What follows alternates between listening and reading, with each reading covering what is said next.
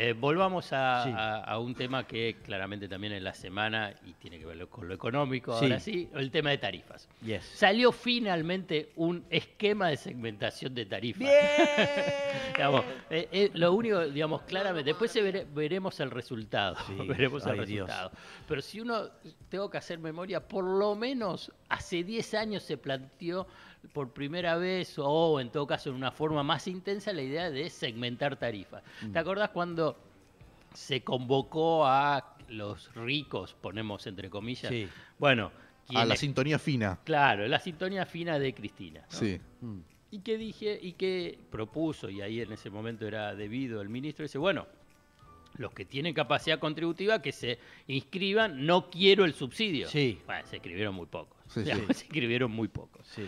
Pero entonces dijeron, bueno, vamos a sacar ese subsidio a lo que sería el cordón norte del AMBA. Mm. Pensemos Libertador y listo, digamos, una cosa así. ¿no? Sí. Bueno, tampoco funcionó y así continuó. Siempre aparecía la idea de, bueno, algún tipo de esquema de, de segmentación en el sentido de un punto central. ¿Por qué la segmentación? Bueno, porque había un monto de subsidios, digamos, recursos del Estado para subsidiar la tarifa. Entonces, acá me quiero detener, por ahí espero poder llegar al punto final de lo que es la noticia de hoy. Sí. Pero, ¿qué son los subsidios? Digamos, ¿Los subsidios son buenos o son malos? Entonces, ¿los subsidios son buenos o son malos para lo que es el discurso eh, dominante? Eh, depende de quién lo reciba. Claro. Ahora bien, si Techín recibe subsidios, Sí. está muy bien porque va a invertir, va a invertir en sacar el gas, por ejemplo, el plan gas es un subsidio. Sí. Digamos. Eh, Entonces son millones de dólares que la sociedad a través del Estado le da subsidio a Techín como a otras, a todas las petroleras. Ah, no, pero ese subsidio es bueno.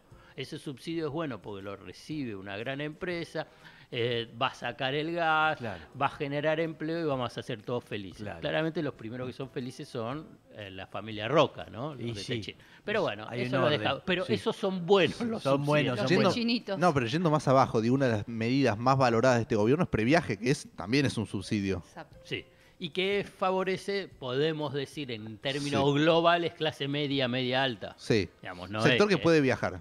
Bueno, sector, media. por eso, clase media. Bueno, entonces ahí no aparece. Bueno, ¿qué pasa con los subsidios de las tarifas? ¿Por qué están demonizadas, digamos, demonizados esos, esos subsidios? Punto uno, uno puede pensarlo en términos bien economicistas, porque es muchos recursos del Estado, mucho gasto público. Pero, ¿qué significa ese gasto público vinculado con tarifas? Cuando es un subsidio universal, hasta ahora, no la segmentación es para que no sea universal. Es que es un ingreso indirecto. Pensarlo de esta forma. Digamos, vos tenés un ingreso disponible y vos agarrás y decís, bueno, ¿qué hago con este ingreso que tengo mensual? Lo destino para comprar alimentos, vivie- para pagar el alquiler, para comprar indumentaria, para el- la educación, etcétera, etcétera, recreación, y para pagar luz, gas y agua. Mm. Si yo tengo un subsidio, este ingreso me, deje- me da un ingreso disponible adicional. Mm. ¿Para qué? Para gastar en alimentos y bebida, indumentaria, vivienda, eh, educación, recreación, etc. Entonces, eso es- actúa como un ingreso indirecto a partir de ese subsidio que te da el Estado. ¿Y, y qué repercusión tiene más allá de eso microeconómico? Que a nivel macroeconómico impulsa la economía, ¿no?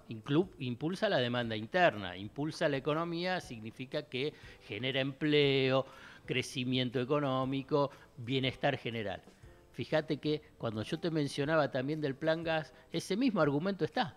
Genera empleo, crecimiento, pero solamente quien lo recibe. Lo reciben grandes empresas y obviamente un monto muy importante. Y es importante, ta- yo no digo que no haya ese subsidio, ¿eh? Sí. yo simplemente digo por qué se demonizan algunos subsidios Sí. y otros que es- están Total. bien. Entonces, agarran y te dicen, bueno, vos tenés ese subsidio y es universal. ¿Por qué van a recibirlo algunos que no les no tienen ingresos disponibles en excedente, digamos, no le va a afectar ese consumo que yo te mencionaba? Mm. Es cierto. Y me parece que ahí es donde uno puede decir, después de tr- transitado este, este proceso largo vinculado con el tema de los subsidios energéticos, y bueno, que le cobren a el- los sectores de altos recursos. Y aquí viene este esquema que eh, lo establece en tres niveles. Mm. Nivel 1, 2 y 3. El nivel 1 es de los altos ingresos. El que no se inscribió, Mm, el que no se inscribió en el registro, va a tener la tarifa plena. Sí. El, el gobierno pensaba inicialmente que iba a ser el 10% de los hogares. Mm, Hoy es el 35% de los hogares. Por eso la Secretaría de eh, Energía insiste que sigue abierto el registro, vuelvo a repetirlo, sigue abierto el registro si alguno no está inscripto, si algún familiar no está inscripto y, tie- y piensa que tiene que, que- que estar dentro del registro para que se mantengan los subsidios, lo puede hacer. mm. Bueno, entonces hoy está en el 30, y 30 35%, ¿cuánto más puede bajar? Un 5% más puede bajar.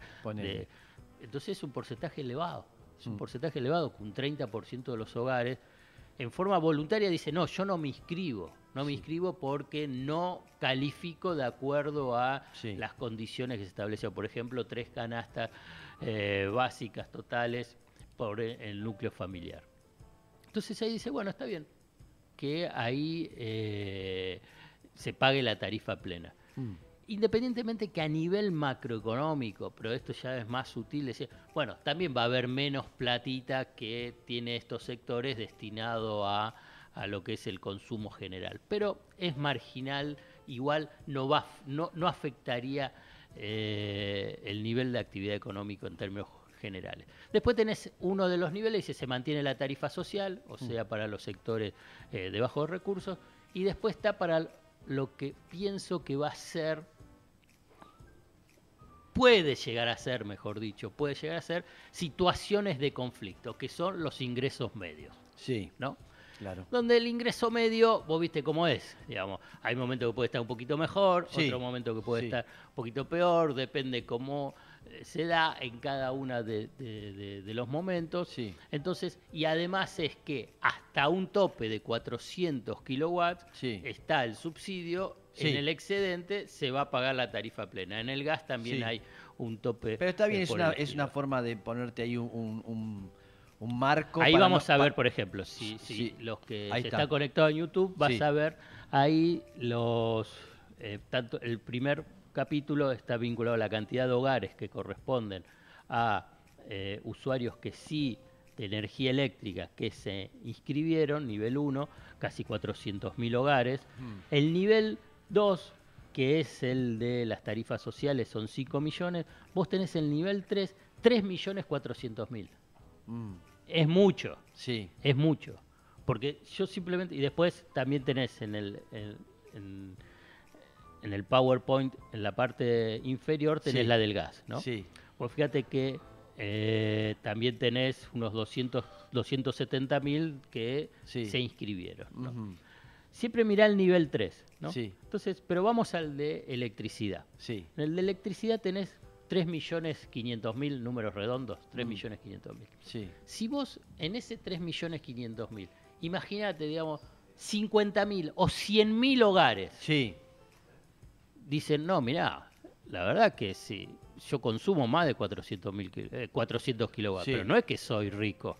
Claro. Y te viene la tarifa y te viene una tarifa plena. Mm, Y te empieza a afectar el nivel de ingresos. mm, Se puede generar dos, dos conflictos. Uno Sí. político y el otro económico de eh, calidad de vida. El económico y calidad de vida es claro, digamos, decir, bueno, esto es impagable, Sí. digamos, para el presupuesto del hogar, salvo que te baje el consumo de todos los otros rubros que yo te mencioné.